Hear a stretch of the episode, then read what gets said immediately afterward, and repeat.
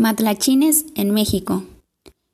Esta danza que elegimos para investigar es la danza de matlachines, ya que nos parece muy interesante, ya que aún se sigue llevando a cabo estas actividades y que la gente sigue colaborando para que esta tradición continúe.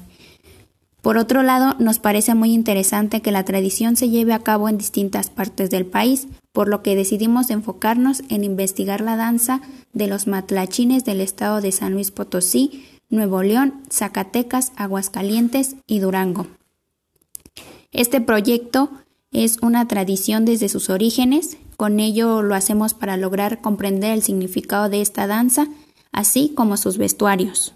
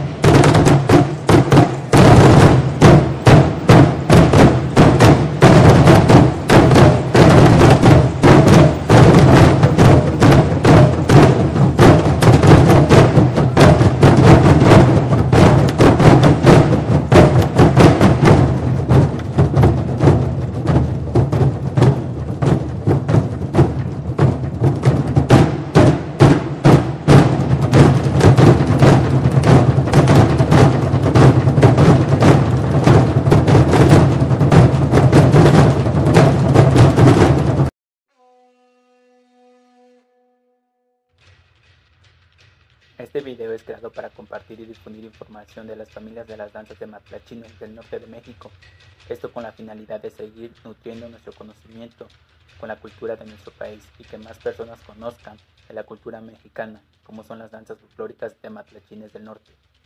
Matlachines del estado de Aguascalientes. Esta danza está presente en los 11 municipios de Aguascalientes. En la capital es donde más se concentra esta danza. Uno de los rasgos más conocidos de esta danza es el penacho, que tiene siete plumeros. Se le conocen como chilillos. Se usaba anteriormente plumas de gallina. En la actualidad se usan plumas de pavo o de cocoro. Así se les conoce en las rancherías. La danza está conformada por capitanes que son los que van hasta adelante. Enseguida siguen los barriguillas danzantes, atrás de ellos se encuentran los contrabarriguillas y por último siguen los capitanes de atrás. En el centro de la danza se encuentra el viejo de la danza. Fuera de la danza está el guarachero o utilero que se encarga de arreglar todo antes de danzar. Su vestuario está conformado por sonaja que está pintada y adornada con lentejuela, un penacho o monterilla con siete plumeros de colores, rojo, blanco, verde y amarillo. Un arco y una flecha son de madera y se utiliza en la mano izquierda. Camisa se utiliza de colores, chaleco es de terciopelo con bordado de lentejuela con la imagen de la Virgen de Guadalupe. La naguilla de terciopelo bordada con lentejuela y carrizos colgando. Guaraches son de tres picos con dos pedazos de metal. Calcetas largas suelen ser del mismo color de la camisa. Por último, los instrumentos musicales está conformado por una banda, las cuales son tamboreros y un violinista. La danza de matlachines es comúnmente interpretada por manda, y es encabezada por un estandarte que lleva al santo patrono y el nombre de la cofradía. La danza es interpretada por un número no determinado de danzantes, los que se colocan en dos líneas. Los danzantes que van en los extremos tanto anterior como posterior reciben el nombre de capitanes. Son seleccionados por su destreza y madurez, ya que son los que ponen el ejemplo al inicio de cada pisada de, de los diferentes sones. La formación de los integrantes se compone de dos capitanes adelante, dos capitanes atrás, dos barriguillas que se le siguen a los primeros dos capitanes de adelante, dos contrabarriguillas adelante, dos contrabarriguillas atrás. Existen varios danzantes que pueden ser de dos o hasta diez o más, un viejo de la moreno, un tamborero y un violinista. El papel que desempeñan los capitanes, entre ellos el capitán mayor, es el de iniciar las pisadas del son que se toca. La indumentaria que portan los danzantes está formada por varias piezas. La camisa que es de corte natural, confeccionada en seda o satín de color muy brillante. Un calzón corto cuyo largo es hasta la rodilla y confeccionado también en satín. La naguilla que está formada por dos partes, una delantera y otra trasera, ambas sumamente elaboradas con dibujos adornados con lentejuela y enmarcados con canutillo. Además, se aplican en tres hileras horizontales pequeños trozos de carrizo delgado detenidos por montas de estambre y la última hilera por un flequillo largo de plástico llamado pejuela. Llevan también un chaleco bordado con lentejuela, chaquilla y canutillo. Calzan guaraches de cuero y varias capas de lámina que al danzar se escucha un sonido rítmico muy agradable. Llevan en la mano izquierda un arco que colocan en la cadera y en la derecha una sonaja que acostumbran llevar en el bule hacia abajo.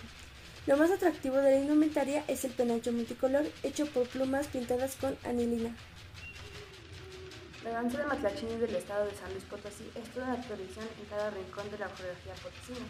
La música que acompaña estas diversas coreografías por lo generalmente es una tambora. Estas danzas populares tradicionales en su mayoría tienen una mezcla de lo prehispánico con la cultura de los colonizadores. La vestimenta que utilizan es una faldilla y un chaleco color rojo, adornada con aves, mariposas y flores. Estas van tapizadas con lentejuelas. También llevan un penacho adornada con plumas, herencia también de los pueblos prehispánicos. Llevan una sonaja hecha de bule o guaje. El arco es una clara muestra del origen de esta danza prehispánica, con carácter guerrero. También llevan huaraches, el cual se utiliza para marcar con fuerza el ritmo de los pasos de la tambora. En el municipio de Hualulco, los que participan en esta antigua celebración son aquellos que rinden homenaje a la Virgen de la Candelaria o simplemente para festejar la fe. La danza de matlachines de Zacatecas se conoce alrededor de los 58 municipios del estado, aunque no en todos se baila igual, y con el paso del tiempo son evidentes los elementos de la cultura mestiza. Lo interesante es que en cada región hay un acto que los distingue. Por ejemplo, en Pino se ofrece la danza de los broncos. En Jerez también existe la de los carrizos, que se ofrecen el día 25 de mayo. Todas son variantes de la familia de la danza de matlachines. El paso de la cruz. Es común acudir a un festejo religioso en Zacatecas y ver a grupos de danzantes exhibiendo su fe a través de este culto, en el cual predomina el paso de la cruz, que consiste en que con el pie trazan una cruz al ejecutar la danza. Con los años la coreografía se ha ido transformando. Ahora observamos cómo los danzantes forman dos filas encabezadas por los mismos capitanes, quienes comienzan las pisadas fuertes de doble remate con cada pie y son seguidos por los demás participantes. Una de sus características era su ejecución recia. Para ejecutar algunos sones era necesario levantar las rodillas hasta la barbilla y los talones hasta las nalgas. Al principio, los danzantes eran acompañados por un arpa, violín y tambora, aunque hoy en día la música es producida solo por un violín y la tambora, aunque se han incorporado al repertorio melodías. Indumentaria. Naguilla. Está compuesta por dos piezas rectangulares las cuales se unen con una cintilla. En la naguilla va adornado flequillos elaborados de carrizo, como también llevan adornos de la flora y fauna o del santo de la comunidad, que es elaborado por chaquiras o lentejuelas. Chaleco. Otra de las piezas importantes es el chaleco, el cual se adorna con los mismos motivos que la naguilla. Generalmente en la parte de atrás lleva la imagen del santo patrón de la comunidad, elaborado de lentejuelas, pantalón y camisa. Estas dos piezas por lo general se usan al color de la vestimenta que tiene el santo patrón de la comunidad al que pertenecen. Complementa este vestuario la sonaja, que marca el ritmo de la danza, el arco que simboliza la lucha entre los indígenas y los españoles, además de guaraches y medias. Danza de los matrachines de Durango. Uno de los atractivos de las festividades religiosas como de la Virgen Guadalupana son los matrachines, quienes acompañan las procesiones dedicadas a la Virgen de Guadalupe, atraviados con lucidores vestuarios y vistosas danzas. Estos grupos son acompañados de música emanada de tambores elaborados de madera y cuero, y hasta hace algunos años todavía podíamos escuchar el sonido del violín, el cual ya casi desapareció, o al menos en la ciudad de Durango ya no se escucha.